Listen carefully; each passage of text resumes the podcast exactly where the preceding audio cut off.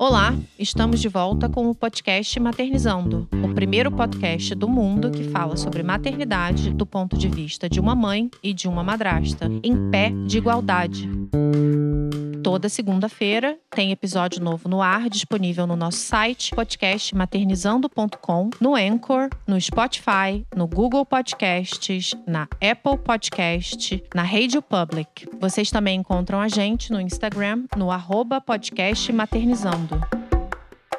O podcast Maternizando é roteirizado por mim, Júlia Rodrigues Mota, e pela Letícia Tomazella. Produzido pelo Alexandre Sivolela, a nossa trilha e edição ficam por conta da Gabriela Bárbara e a nossa diretora de arte é a maravilhosa Ana Almeida.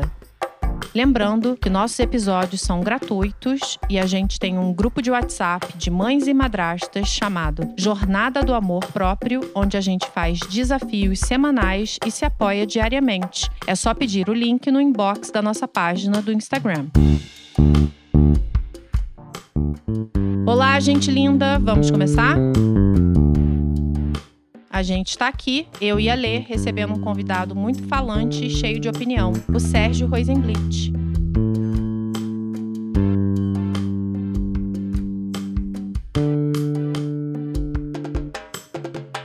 Além de marido da Lê, o Cessé é diretor de documentários com mais de 20 anos de carreira. Sim, ele é velho. E recentemente ele filmou seu primeiro longa de ficção. Cessé também é meu mentor profissional e foi ele quem me deu meu primeiro emprego fora da minha família. Então eu tenho uma gratidão imensa por ele. Cessé também me deu a Lê e hoje eu gosto mais dela do que dele. Oi, Lê. Oi, Cessé. Como estamos? Oi, Ju. Oi, Cessé. Oi. Tô muito feliz que o maridão tá aqui. A gente já se vê todo dia, o dia inteiro. E agora a gente arrumou mais um jeitinho de estar juntos hoje para falar sobre este tema complexo que é a madrastidade e o pai. É, vocês vão poder ver agora porque que eu amo esses dois. Bom, Cessé, você é pai, mas antes de ser pai, você foi filho de pais separados e teve padrasto e madrasta. Conta pra gente qual era a sua ideia desse papel da madrasta antes de você se casar e dos seus filhos terem madrasta. Bom, primeiro eu quero corrigir contra a minha vontade, que eu não tenho 20 anos de profissão, eu tenho 30, ou seja, eu sou mais velho ainda do que você imaginava.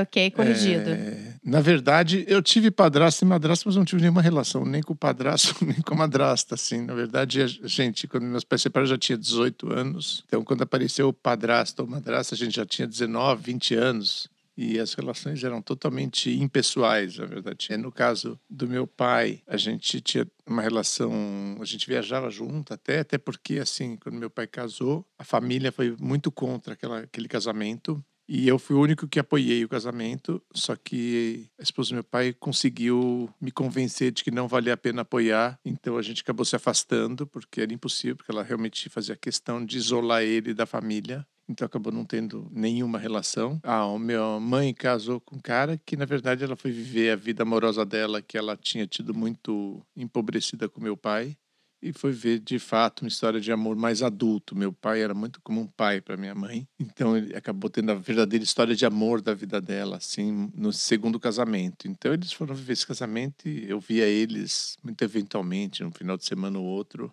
Então não tinha, não tive relação, nunca nem me ocorreu, nunca nem vi eles, nem como padrasto, nem como madrasta. E como você via essa figura diante dessa ausência de figura? Como é que isso afetou a forma como você via o que era uma madrasta antes dos seus filhos terem madrasta? O que, que era uma madrasta para você? Para mim não era absolutamente nada, porque nunca nem me ocorreu que era madrasta ou não. A única que a gente sabe que eu refleti sobre madrasta foi os filmes da Disney, Péssimas referências. Para Péssimas é, referências. Que conseguiu destruir qualquer hipótese, porque o Walt Disney era um careta conservador, chato, que achava que a família era papai e mamãe. Então, na verdade, eu fui educado para ver família como papai e mamãe, que extrapola papai e mamãe não existe. Eu quero fazer uma correção. Outro dia você defendeu isso conversando com uma adolescente que sentia que a madrasta dela influenciava muito o pai. E o pai era muito influenciável. Mas você falou, ela fez questão de isolar o meu pai. Você mesmo disse para uma adolescente esses dias que seu pai não é um pobre coitado, ele não é uma criancinha que chegou uma vilã, uma serpente que, ó, ela influenciou ele. Então, na verdade, se por um lado teve uma tentativa dela isolar o seu pai do restante da família por mil questões lá que a gente sabe que existiam. Por outro, seu pai se isolou porque ele quis, certo? Não tem a menor dúvida.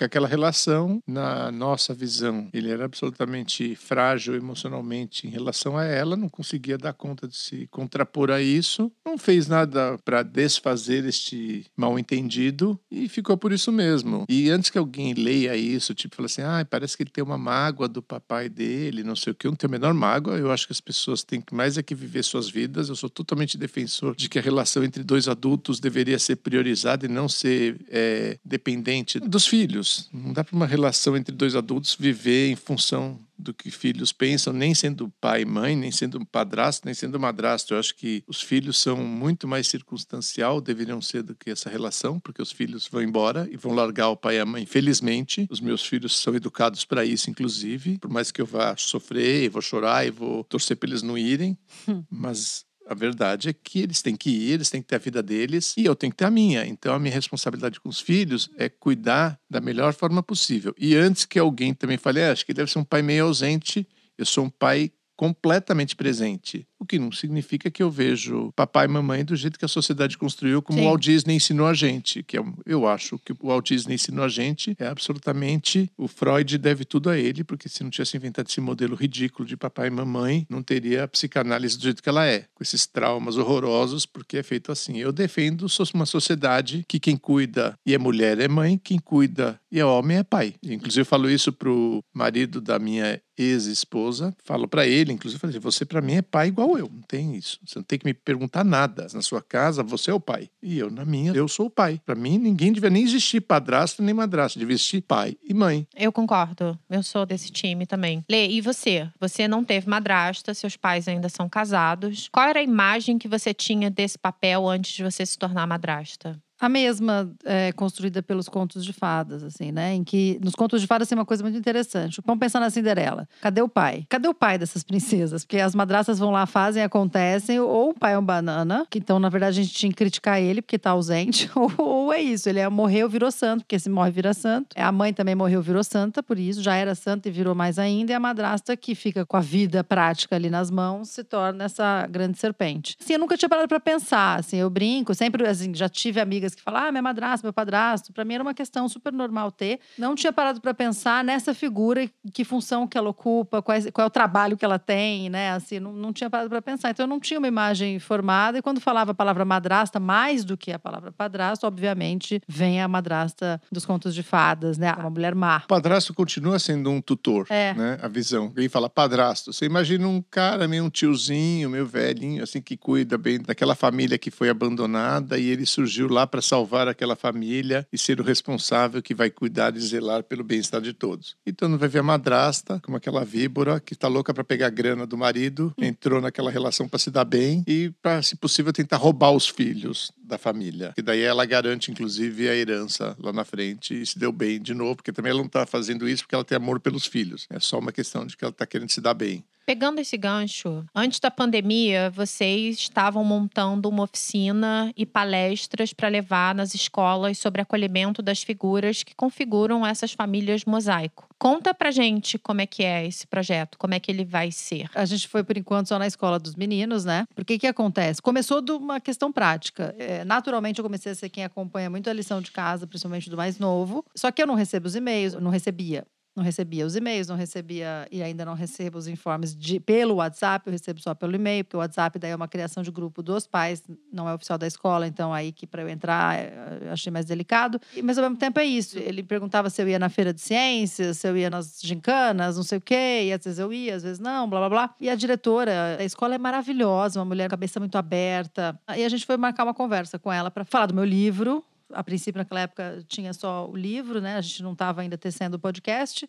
Falar da minha vida de madrasta e falar da ideia de trazer mais madrastas e padrastos, né? Mais as famílias mosaico para as atividades da escola. Para que, principalmente criança pequena, é, por mais que ela possa não saber dos conflitos, ela sente. Então, assim, ah, um, é, que estranho, né? Quando o papai e a fulana, a esposa dele, a madrasta, está estranho, a mamãe não tá. Às vezes fica uma coisa Sim. que quando um tá, outro tá. E eu sinto que é hora de poder, em prol das crianças, entender que é, a madrasta e o padrasto são bem-vindos. Ou é isso, por que, que o pai vem sozinho? É a mesma coisa de aniversário, acontece em escola. Ah, por que você não vai? Nós, madrastas, às vezes a gente responde assim: ah, não, é que eu vou estar trabalhando. E é mentira. A gente não vai porque a gente não é bem-vinda. Ou, ou pela mãe, ou sente que não é bem-vinda pelos grupos de mães e pais. Uhum. E começou assim. Aí veio a pandemia, isso atrasou, mas vai acontecer. Ela teve a ideia, a diretora, de montar devagarzinho com pequenos grupos, rodas de conversa com famílias mosaico, para ir devagarzinho abrindo essas rodas para todo mundo que quiser participar, para conversar sobre a nova família. E foi quando ela concluiu o seguinte: que até no grupo de e-mail, assim, na ficha cadastral, tem lá a opção pra você pôr pai e mãe, e tem família lá que já tem duas mães. Daí ela falou: nossa, gente, as nossas fichas, a nossa parte oficial ainda tá lidando com uma família que não existe mais. Que,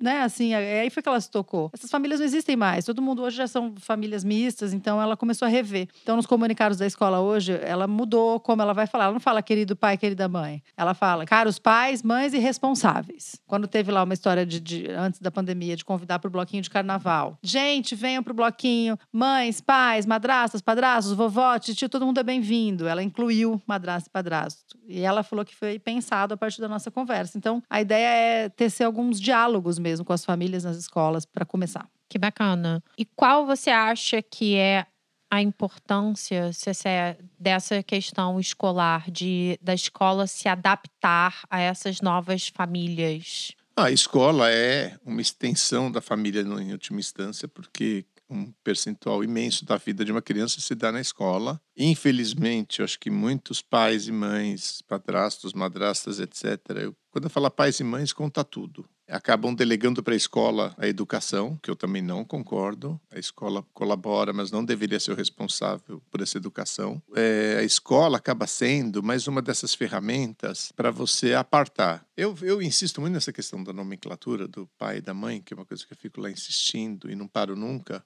porque eu acho que essa nomenclatura é feita para apartar. Já acho que a função é essa mesmo, para ficar claro quem é quem no quê. Né? Porque senão, na verdade, não deveria nem existir essa lógica. Essa lógica porque só existe na sociedade, não existe em outras sociedades. Em outras sociedades, todo mundo é pai, todo mundo é mãe. Não tem o papai e a mamãe.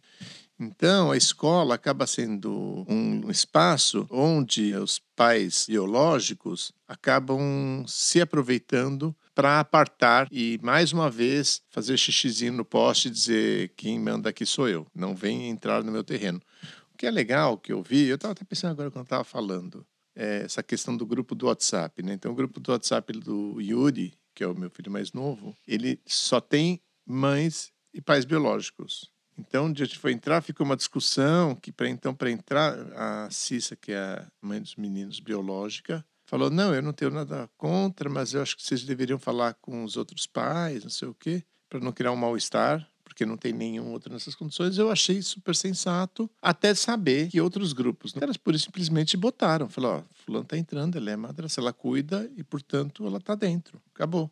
Agora eu já estou achando que não tem que fazer mais porra nenhuma, tem que por simplesmente falar, ó, seguinte, a Letícia entrou no grupo aí, porque eu já vi que outros grupos fazem assim, são tratados dessa maneira, eu não acho que eu preciso pedir licença para ninguém. Ela é tão responsável quanto a Cissa e, portanto, ela cuida muito mais do que eu, inclusive, de ficar vendo essas coisas. Portanto, eu estou incluindo o nome dela. Eu pensei nisso agora, inclusive, nunca tinha pensado. Porque essa Porque licença quando a gente fala sobre os assuntos, as coisas ficam mais claras, né? São conversas que as pessoas precisam, pelo menos, estar tendo agora. Você precisa estar conversando com seu marido, com a sua mulher, seja ela madrasta, seja padrasto, seja o que for. As pessoas precisam estar tendo essas conversas. Essa inclusão na escola pode fazer a diferença entre uma criança que se sente completamente dividida.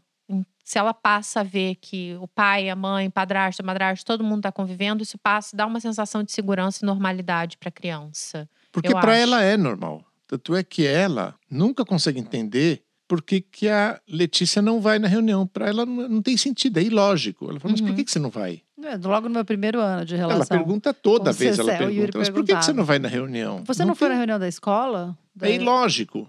E é ilógico. Então, continua sendo esse território que tem que ser rompido mesmo. E eu acho que tem que romper esse território. Não tem que pedir licença, falar, "Ah, vocês deixam. Não, não tem do que deixar. Ela é responsável e ela tem que saber também. Porque eu já perdi informações que às vezes ele está em correria de trabalho e não viu e tal. E como o Yuri, ele espera de mim essa parte escolar, acabou se tornando isso, ele tem essa expectativa de que eu vá ajudar mais do que ele, e acabou que eu perdi informações porque eu não tô no grupo de WhatsApp. Daí que, por exemplo, e quando isso me veio, foi lá atrás, quando um dia ele falou, ele pegou meu celular para procurar o telefone de um pai, de uma amiguinha que ele queria chamar para em casa.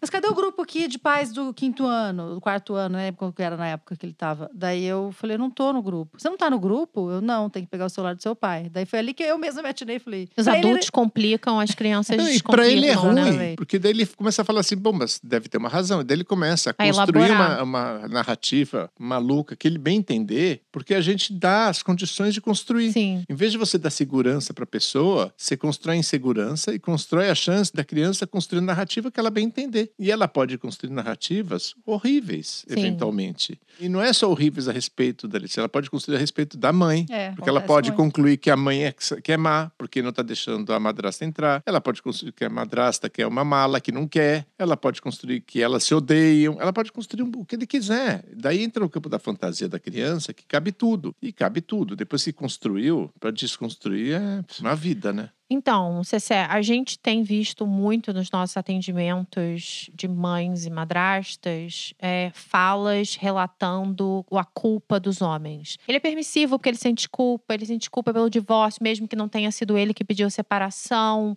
É, todas as conversas são difíceis porque a culpa, porque a culpa. Eu queria saber, Cessé, qual é o seu maior arrependimento das escolhas que você fez pós-divórcio? Eu não tenho arrependimento nenhum de nada. Tenho zero arrependimento, porque eu não sou dado a arrependimentos, eu sou dado a uma avaliação de erros. Então, o que eu tenho não são arrependimentos, porque eu acho que eu sou humano e eu lido com os limites da minha humanidade. Então, como eu tenho uma convicção absoluta de que eu jamais agi é, tentando ser o melhor possível, o melhor parceiro, o melhor companheiro, o melhor ex-marido, o melhor pai, eu sei os erros que eu cometo são frutos dos meus limites. Tá? Então, eu não tenho exatamente arrependimento. Agora, eu acho assim: eu vejo, a gente vê muitas histórias que são muito parecidas com a minha, que é, é muito difícil quando você se separa numa sociedade que não trata desse assunto. Esse assunto não existe, não existe, não consta, ninguém refletiu sobre esse assunto. Você sair e ver como normalidade esse novo personagem que entrou, chamado madrasta ou padrasto. E eu acho que no caso das mulheres é mais delicado que no caso dos homens. Os homens são um pouco mais desencanados, de um modo geral, não é a regra, mas de um modo geral acho que eles são mais desencanados do que as mulheres. As mulheres ainda veem o filho como um território dela particular. Então é óbvio que assim, muitas decisões que eu tomei, hoje eu não tomaria mais. Mas eu só não tomo porque eu tive que viver um processo inteiro de compreensão, e a Letícia também, e a Letícia me dá limites e me forçar a refletir para perceber onde que eu estava absolutamente é, situado nessa condição maluca do papai e da mamãe e que exclui a madrasta do aniversário, que acaba muitas vezes é, colocando é, a ex como uma prioridade, dando uma atenção que você às vezes não dá nem para a própria madrasta, priorizando entre uma e outra a outra. Então, eu fui aprendendo com o tempo que essa relação ela é uma relação muito permissiva e doentia. E não acho que tem responsável, não acho que é porque alguém é mal. As pessoas agem dentro dos seus limites e o ser humano essencialmente luta para estar vivo. Essa é a luta do ser humano na Terra. O que significa estar vivo na Terra, para cada um, é uma coisa diferente. E muitas vezes estar vivo na Terra para uma mãe que se separou do marido e viu ela,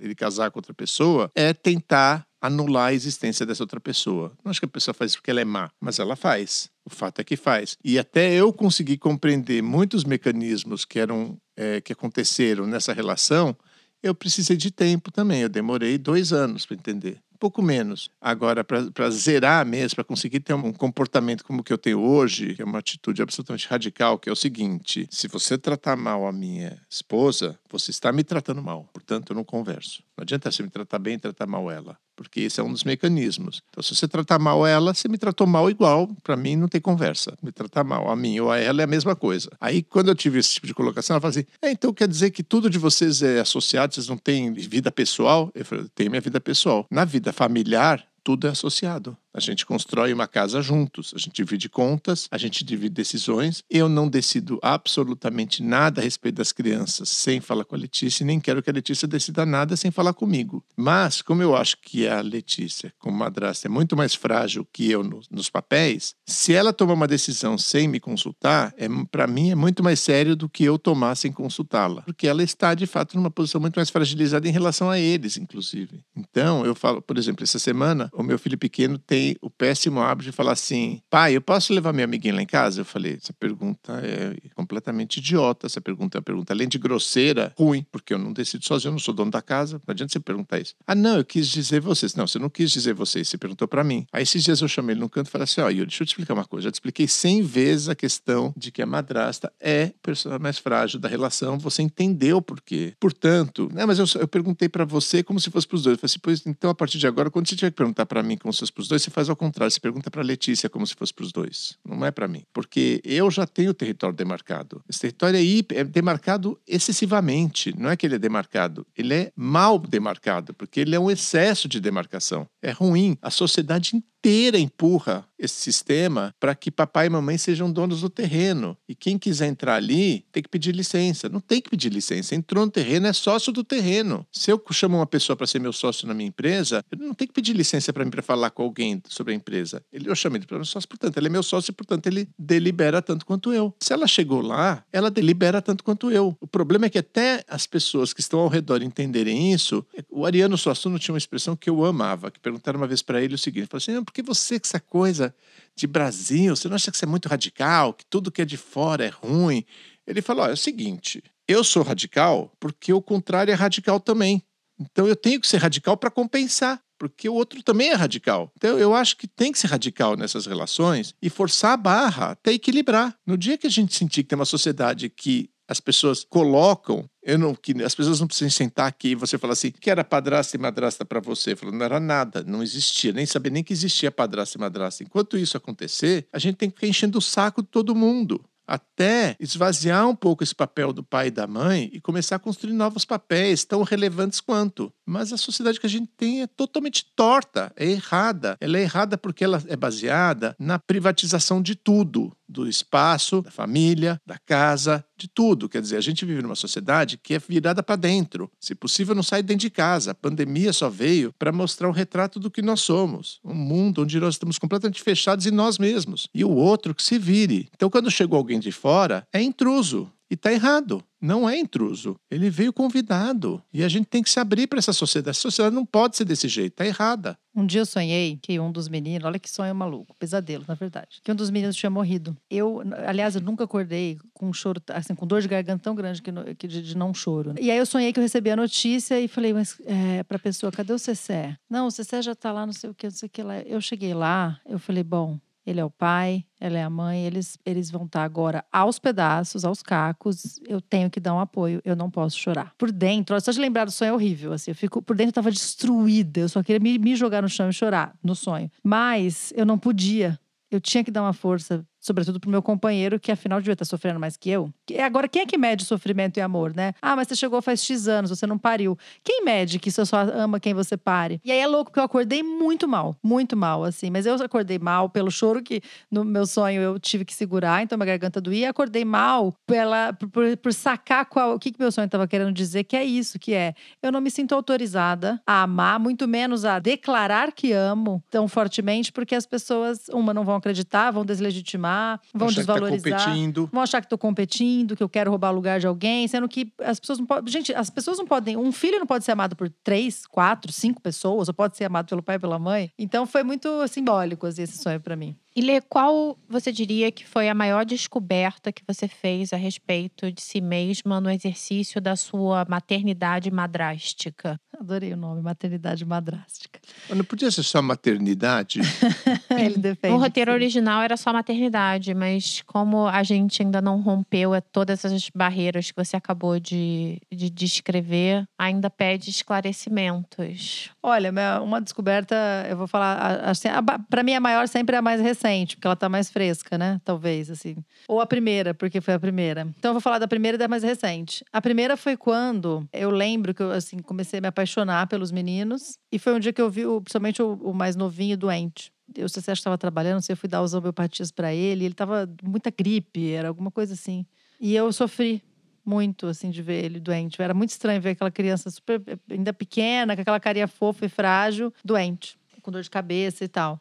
É, então, essa foi a primeira vez. Depois disso, eu já vi os dois doentes várias vezes e continuei sofrendo junto. Mas é, Inclusive, quando o mais velho, não faz tanto tempo, teve lá um quiprocó de saúde, eu também não se, eu fiquei morrendo de vontade de chorar. Não chorei porque o CC estava tão atônito que eu fiquei sentindo que eu precisava dar apoio para ele. Fiquei muito mal aquele dia também. Essa foi uma descoberta, que é um lugar, é, como eu não tinha filho, não tenho filho biológico nesse sentido, é um lugar muito bonito de, de preocupação com alguém que é mais frágil que você nesse sentido, porque é uma criança que você queria dar tudo que você tem para que ela ficasse bem, logo, assim que ela sarasse. A, a última foi uma, uma descoberta que uma amiga minha ainda falou: Nossa, é, eu tive esse processo com a maternidade, que é uma redescoberta de mim mesma. Eu entrei na família e, de alguma maneira, me modelei aquilo, e, em parte, encontrei uma nova Letícia com muito mais camadas, em parte, me perdi da Letícia indivíduo. Mudei minha alimentação, mudei meus hábitos, mudei meus horários, mudei minhas preocupações, minhas prioridades, mudei minhas finanças, mudei minha agenda. Aí, quando eu olhei outro dia pro espelho e falei, eu estou feia. Eu quero. Quê? Eu tô horrorosa. Louca! Não, é que ainda bem que aqui é Gente, podcast, ai, é só meu áudio. Ela, ela já É, chegou a falar para Ah. mim de que é, Deus deve olhar para ela e dizer: Eu sou um projeto que não deu certo. Né, Falar pra ela, olha, você vai, Deus. minha Aí, não. mas aí eu falo para ela: falo, Você fica fazendo essas coisas, um dia os espíritos vão vir e falar: É, então tá, Toma. toma. Bom, mas fato é que eu tava olhando no Uma espelho. gata gostosa, e me gente. Ela é muito mentirosa. Agora ela perdeu completamente a credibilidade dela. não, no agora, podcast. eu, Vai agora eu ser vou difícil. obrigar ela a falar quando ela comentou isso com uma amiga dela e a amiga comentou com um amigo. E o que, que o amigo falou dela? Ah, é, depois eu conto essa, não calma. conta, Não, porque eu quero entrar na parte da minha depois descoberta. você volta. Não, é que eu- essa amiga, na verdade, comentou com um amigo dela, que era verdade. Essa amiga comentou com um ficante lá dela, que é meio amigo da, da gente. Uhum. Daí ela falando das questões que ela tinha com o corpo e com a aparência, falando das minhas. É dessa que você tá falando, dessa história, É. né? E o cara falou: gente, que? Mas a Letícia. Uma gostosa. Ela é estonteantemente linda. Na hora que ele falou isso, eu falei, Isso gente. é verdade. É verdade. Não, é eu todo verdade. dia olho para ela e não entendo como ela tá comigo. Salvou Eu minha autoestima entendo é aquilo que você lá, tá sabe? Cessé. Salvou minha autoestima. Bom, mas fato é que eu, eu olhei e falei, cara, minha alimentação. Mas eu tava me sentindo mais cansada, mais prostrada. E também tem a pandemia, que as crianças ficam mais tempo em casa, assim vai, do que quando é uma vida normal, né? Aí eu decidi me reencontrar, que é me reequilibrar nessa história. E falei disso com os meninos. Falei, olha, os jantares de vocês podem continuar sendo os mesmos, as, as macarronadas que vocês adoram, mas minha alimentação vai mudar, meus horários vão ter que mudar. Eu preciso voltar a me sentir em mim. E tô voltando a me, a me relembrar quais são os meus prazeres, para além de estar com eles. E ao mesmo tempo, quando tá com eles, fica mais legal ainda quando você reencontra os teus individuais. Então, voltar a uma individualidade que eu perdi. Aí, uma amiga minha, eu contei para ela esses dias, ela é mãe de um menininho de seis anos, falou: Nossa, mas isso é um processo da maternidade. Quando meu filho fez três, quatro, que eu comecei a voltar e falar: Não, volta, volta, volta em si, vai. E aí você vai fazendo essa, essa intersecção aos poucos. E eu tô nesse momento, que é uma descoberta. E aí, por exemplo, aí quando tá com eles, tendo feito os meus prazeres naquela manhã, comido o que eu quis, na hora. Quando eu tô com eles, aí é mais legal. Ontem eu tava pensando nisso, tava todo mundo junto lá em casa. Falei, ah, que delícia estar aqui com eles. Coisa boa. Mas acho que eu tô retomando isso porque eu tô também querendo voltar a ter prazer de estar comigo. Essa também acho que é uma descoberta. Então, vai me dizer que a madrastidade também não poderia ser chamada de maternidade? São processos muitas Muito vezes parecidos. muito, muito parecidos. Iguais, Não, não né? são parecidos, diria. eles são os iguais, mesmos. São os mesmos. É verdade. Não, não tem por que a gente é, usar eufemismo, né? Eu vou te São os falar até mesmos, mais. São é assim, parecidos. até as culpas são iguais. Por exemplo, qual a culpa que a madrasta tem? É que, eventualmente, ela fica de saco cheio, fala, não aguento mais, é, eu não, não são meus filhos, eu não escolhi ter eles. Mas a verdade é que a mãe tem a mesma crise, entendeu? Ela, a diferença é que ela fala, eu escolhi ter, mas que merda, não devia ter tido. É óbvio que tem hora que você não quer mais e tá de saco cheio dos filhos Mas e de você quer tudo. namorar com o marido no sofá. É natural,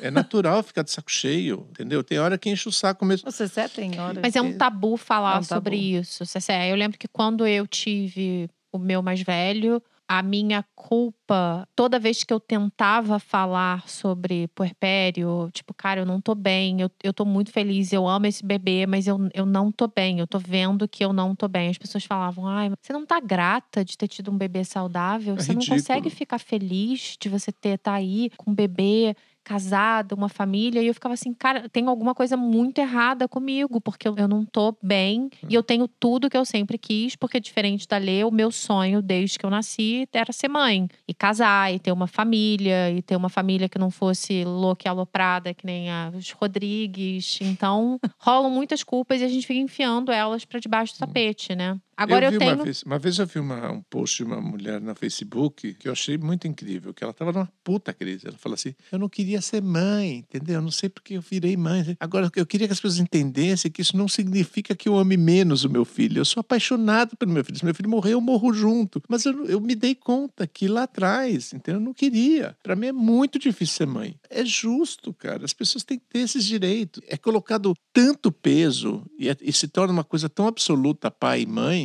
que dá nisso. Dá em todas essas neuroses malucas. Só pode dar, não tem como não dar. É muito peso. E eu acho que essa, esse peso vai também, porque quando as criaturas, os filhos crescem e descobrem que o pai e a mãe não são perfeitos, é uma queda muito maior do que precisava ser, né? Porque a gente esconde, a gente não tem essa conversa com o filho. Senta com o filho e fala assim: olha, eu te amo mais que tudo, etc. Mas, cara, eu não gosto de você o tempo todo. Tem dias que eu Então. não gosto de você, que eu te amo, mas que eu não gosto de você. Então, mas eu, na minha educação, com os meninos, eu, eu tratei a vida inteira de tornar tudo público, inclusive as brigas, inclusive as guerras, inclusive os sacos cheios, inclusive tudo. A gente falava, meu, você não acha que você é muito duro, você fala de um jeito tão objetivo.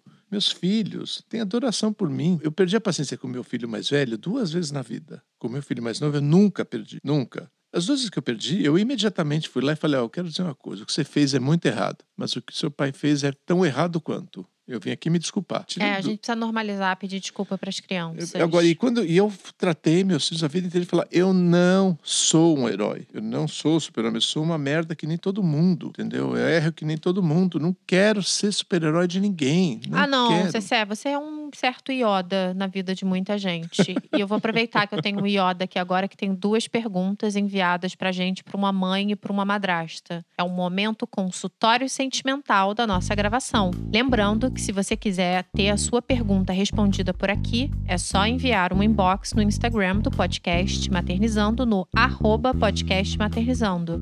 Vamos lá. A mãe que nos procurou hoje quer saber qual é o conselho do Sérgio para ela ter uma conversa honesta e aberta com o filho dela sobre álcool e drogas. Complexo. E aí, Cessé? Bom, foda é ter que responder na lata, né? Porque provavelmente eu vou responder, mas daqui a meia hora eu falava, nossa, acho que eu teria dado outra resposta. Mas tudo bem. Né, Já que é na lata, né? Primeiro assim, a primeira coisa que eu tento ajudar todas as pessoas que conheço, eu tive uma grande vantagem na vida. Eu fui um menino totalmente problemático. E eu fui um tipo de problemático incomum. Eu não fazia nada, eu não usei drogas, não usei álcool. Eu só fazia uma única coisa. Eu mentia sobre tudo. Eu mentia sobre tudo, tudo. Eu essencialmente mentia. E eu fiquei viciado em mentir. Então, eu tenho assim, 30 anos de terapia. Então, trabalhando muito, o que, que é uma criança que não para de mentir? É uma criança que não quer que ninguém saiba quem ela é. Essencialmente é isso. Não é questão da mentira na escola ou não na escola. É uma questão de que ela não quer que as pessoas veem ela de um jeito que ela não gosta de ser vista, porque ela não se sente respeitada. E ela decide ter um modelo meio esquizofrênico. Ela constrói lá o mundo dela e fala: não tô afim que as pessoas saibam o que eu penso, não tô afim que as pessoas saibam o que eu faço, não tô afim que as pessoas saibam quem eu sou, e constrói um mundo paralelo. Então, eu acho assim: primeiro, eu não sei quantos anos tem esse filho, em primeiro lugar. Então, fica muito difícil você falar sem saber a idade Deixa eu do ver filho. aqui. 14. Então, eu acho assim. Eu posso dizer o que eu fiz. Eu detesto dar conselho. Eu adoro. É uma coisa meio judaica. Judeus adoram contar história. Eles sempre acham melhor do que dar conselhos. O que eu fiz com os meus filhos, meu filho, quando estava com 13 anos, começou a ter questões com álcool e com drogas. Né? Daí a escola começou a chamar a gente, porque ele levava maconha para a festa da amiga, da amiga, daí levava álcool para não sei quem, bebia, não sei como, enfim, com essa confusão toda que é normal. A primeira coisa é assim, o que eu falei para eles, eu, eu chamei meu filho e depois passei a chamar os amigos, porque daí os amigos começaram a adorar conversar comigo, porque era a única pessoa que falava abertamente sobre tudo e falou assim, para começar, e eu usei todas as drogas. Então eu não tenho condição nenhuma de vir aqui fazer discurso moral sobre drogas. Tudo que eu falei, eu exagerei. Tudo que eu falei que eu fiz, eu, eu fiz muito menos do que eu falei para eles. Então, porque eu já entrei como alcoólica, fui para hospital, tudo verdade. Eu entrei uma vez, porque uma vez na vida eu resolvi ficar bêbado. Eu não falei isso para eles, que nunca mais eu fiquei bêbado na vida. Eu falei que eu fui para hospital em como alcoólica e fiquei contando dessa história como se fosse a coisa mais comum da minha vida. Por quê? Primeiro, para eles entenderem que eu não queria fazer um discurso moral sobre aquilo. Então, eu comecei a falar para eles o seguinte: ó, A minha questão não é moral. Eu acho assim, tem idade para as coisas. O corpo de vocês, o cérebro de vocês não está pronto para receber essa porrada. Quando vocês tiverem seus 16, 17 anos, o corpo de vocês tem condição de aguentar porrada. Agora não tem. Todo mundo da minha geração, do meu universo, com 17, 18 anos, usou um monte de maconha, bebeu um monte, encheu a cara 500 vezes. Mas isso é com 17, 18 anos, outra coisa é com 14, com 13. O que eu comecei a mostrar para eles é, primeiro, explicar para eles tecnicamente o que acontecia com o rim, porque o rim ficava inundado de álcool. Comecei a explicar para eles o que acontecia com os neurônios, comecei a explicar o que acontece com as sinapses. Eu mudei a vida de alguém, eu acho que não mudei a vida de ninguém, mas no mínimo, eu dei consciência para eles tomarem uma não, decisão. E não tratou eles como idiotas, né? Eles, se eles tiverem as informações, eles podem perfeitamente fazer as escolhas deles como a gente fez as é. nossas. Isso e é eu acho que tem um dado muito importante, e esse sim é importante, é o seguinte: a melhor coisa que você pode fazer por um filho é dar segurança para ele te falar a verdade sempre. Teve uma vez que eu resolvi dar conselhos para meus filhos, para meu filho mais velho sobre isso, que era errado, não sei o quê. Sabe o que ele me respondeu? Ele virou para mim e falou assim: "Bom, pai, tá bom. Então eu paro de te contar". Eu falei: "Não, esquece. Vamos começar nossa conversa de novo. Tá tudo ok. Você usa o que você quiser e vamos conversar a respeito. Porque enquanto eu, pelo menos, sei, eu consigo construir uma contrapartida. Os filhos, se eles quiserem usar álcool e drogas, eles vão usar. E não é a gente que vai fazer com que eles não usem. Eles vão usar o que eles quiserem. Ninguém pode parar isso. Então, você se dá esse poder, não vai funcionar. Então, eu sempre acho melhor, não interessa o que eles estão fazendo, é torná-los aliados.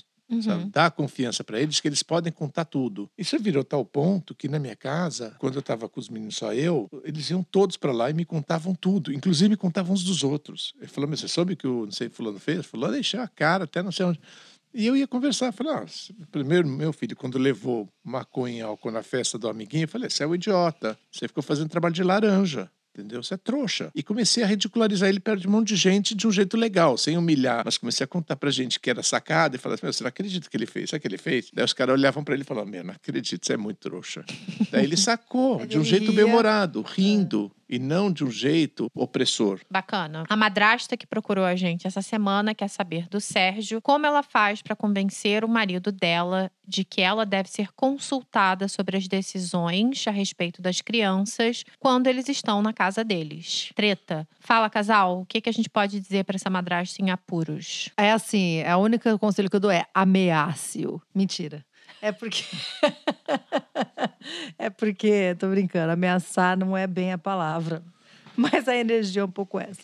É porque é o seguinte: é, todo mundo chega a um limite em algum momento. Então, assim, é um desrespeito e um abuso se as pessoas começam a tomar decisões que vão interferir na sua vida, na sua agenda, na sua rotina e não te consultam. Se fosse qualquer outro tipo de relação, o que, que você diria? Escuta, se fosse uma amiga sua que marcou uma. Sua atriz, né? Marcou um ensaio. E ela decide que ela vai levar três amigos para assistir ao ensaio aquele dia não te comunicou que o ensaio era aberto. Você vai falar pra ela: escuta, vai se fuder. Você não tinha que ter feito isso, você não podia ter feito isso sem me consultar. Eu tenho que saber que é um ensaio aberto. Eu tenho outro tipo de preparação. Eu também tenho uma. Eu poderia ter desistido, eu poderia ter te pedido pra marcar outro dia, que aí eu trazia outro figurino. É a mesma coisa. Aqui nessas relações a gente tem mais facilidade por limite. Aí chega com o companheiro, porque também está internalizado na gente, em nós madrastas, que quem decide é o pai e a mãe sobre a agenda da criança, aí a gente também não fala, porque ah, é, ah, então tá, é, é comum o pai chegar, isso aconteceu com a gente no começo, mas essa foi a parte mais rapidamente sanada. Mas eu vejo pelos relatos das madraças também. É muito comum o pai chegar e falar: Ó, oh, mudou, viu, o dia da vinda da, Joana pra cá, porque a mãe dela vai ter um compromisso e tal, e vai mandar mais cedo pra cá, tá bom? Avisa, não pede, não pergunta se tudo bem, porque vai alterar o final de semana ou porque não sei o quê. Ah, simplesmente a pessoa avisa e, e não consulta. E isso interfere eu falei, se interfiro na minha agenda, nos meus horários, na minha energia, eu tenho, que, eu tenho que decidir junto. Eu tenho que ter o direito de falar. Não,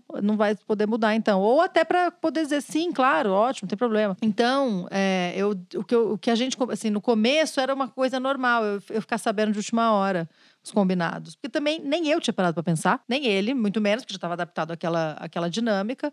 Foi quando um dia, não lembro exatamente o que foi, mas eu sei que interferi bastante em alguma viagem, alguma coisa que a gente tinha planejado fazer, que eu falei, escuta, aí que foi que eu mesma me toquei. Vocês mudam assim e eu sou a última a saber? Não, você me desculpa. Se a gente diz que a gente tem uma vida a dois e que você quer que eu faça parte disso, uma parte integrante disso, não uma parte coadjuvante, eu tenho que decidir junto, eu tenho que poder definir. E foi super. Essa parte foi rápida, assim. Você é super. Ela falou, puta, é justo, tem toda razão, é justo. Porque é aí é que tá, tem que ter um senso de justiça. O que, que é justo? Se põe no lugar daquela pessoa, o que, que é justo? Então, e essa foi uma decisão que a gente foi logo no começo corrigindo, e outras, como você mesmo falou, demorou, às vezes outras foram, demorou um ano, demoraram um ano ou um ano e meio para se alterar. Eu brinquei de ameaça, mas é que é o seguinte: tem horas que a gente chega num limite. E é também justo que o outro, por exemplo, no caso, o marido, saiba que você tá chegando no seu limite. Porque de repente você história e fala, peguei minha mala e saí, e o cara nem sabe direito por quê, porque ele também nem sabia suas angústias. Eu acho que ele tem direito de saber suas angústias. Então, é dizer, estou angustiada com E você não questão. acha que é infantilizar o seu companheiro ou a sua companheira quando você fala assim, tipo, não, fulano é muito emotiva, então eu não vou nem falar pra ela que a minha ex-mulher fez isso, isso, isso. Você tá infantilizando a pessoa com quem você tá casado, não dando oportunidade pra ela. Se ela reagir mal, de reagir mal. É e depois de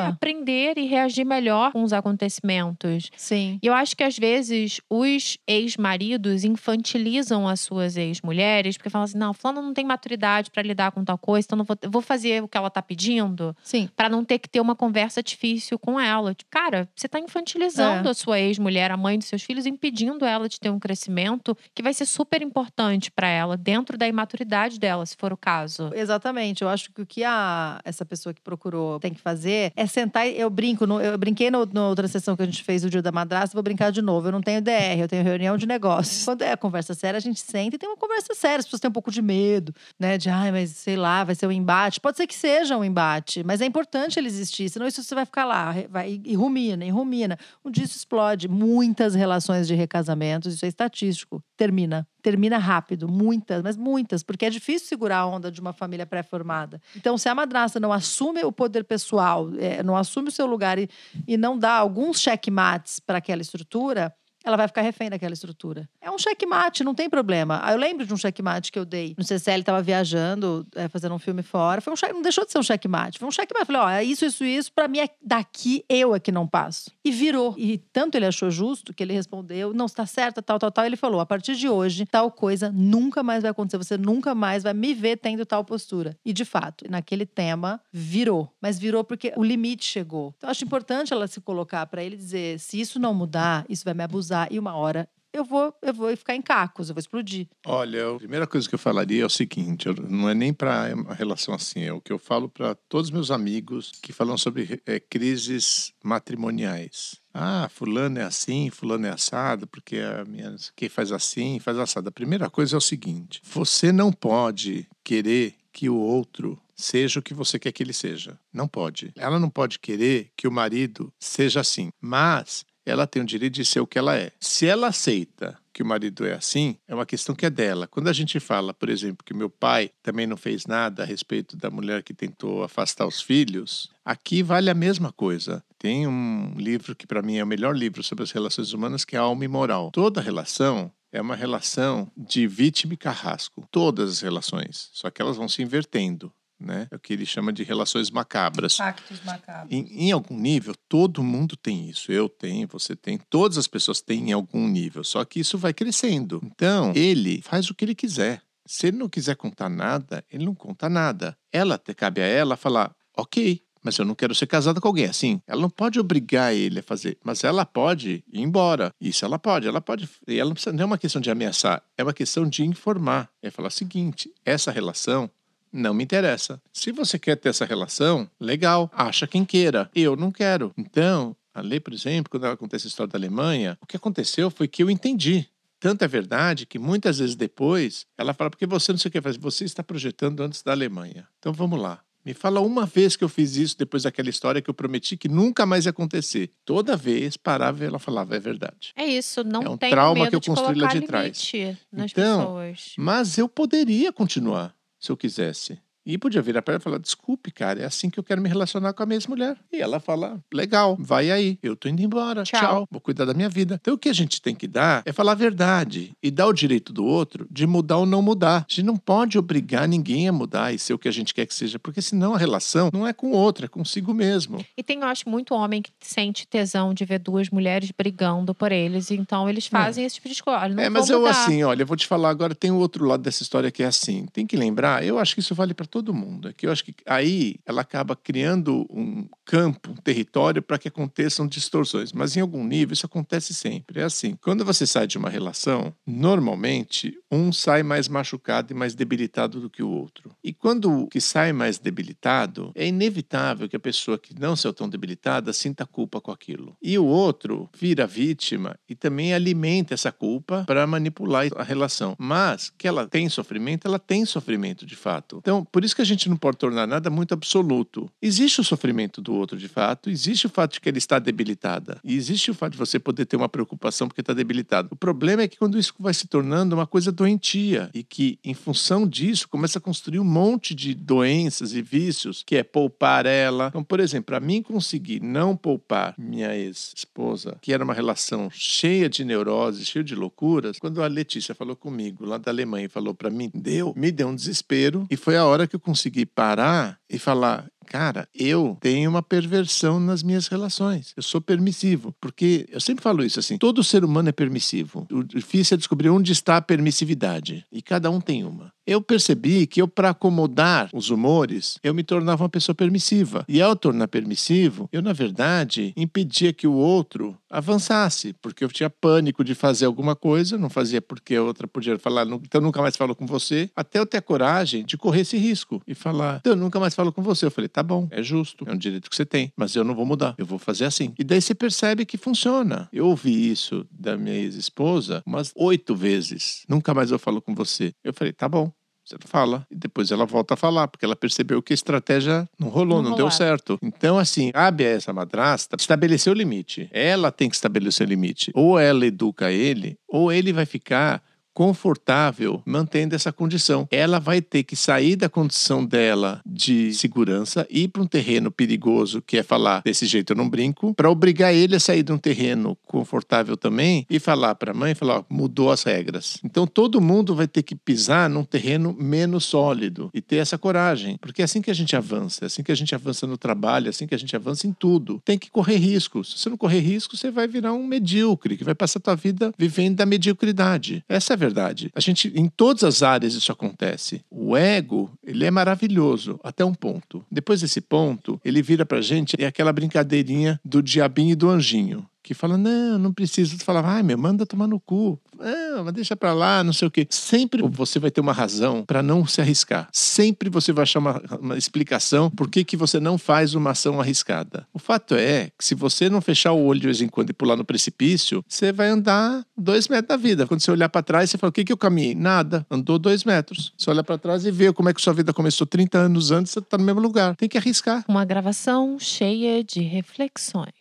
E chegamos ao final de mais um episódio do Maternizando, um podcast sobre maternidade do ponto de vista de uma mãe e uma madrasta em pé de igualdade. Muito obrigada, casal. Amei o encontro, nem parece que a gente se vê quase todo dia. Muito obrigada por mais um dia juntos. E hoje, com além de 24 horas, eu estou ampliando 26 horas com meu maridão por dia. Obrigada por tudo que você é, e faz por mim. E assim, é, a gente fez uma live, a gente vai seguir fazendo, é, produzindo conteúdo junto também para o podcast Maternizando, a respeito do papel da figura do pai, do companheiro, nas relações da madrasta e na legitimação dela. Obrigada por mais um dia aqui. Beijos. Tchau, pessoal. Muito obrigado. Adorei. Lembrando que você encontra a gente no Instagram, no arroba podcast maternizando. Não esqueçam de maratonar os 19 episódios do podcast Maternizando no seu agregador de podcasts preferido.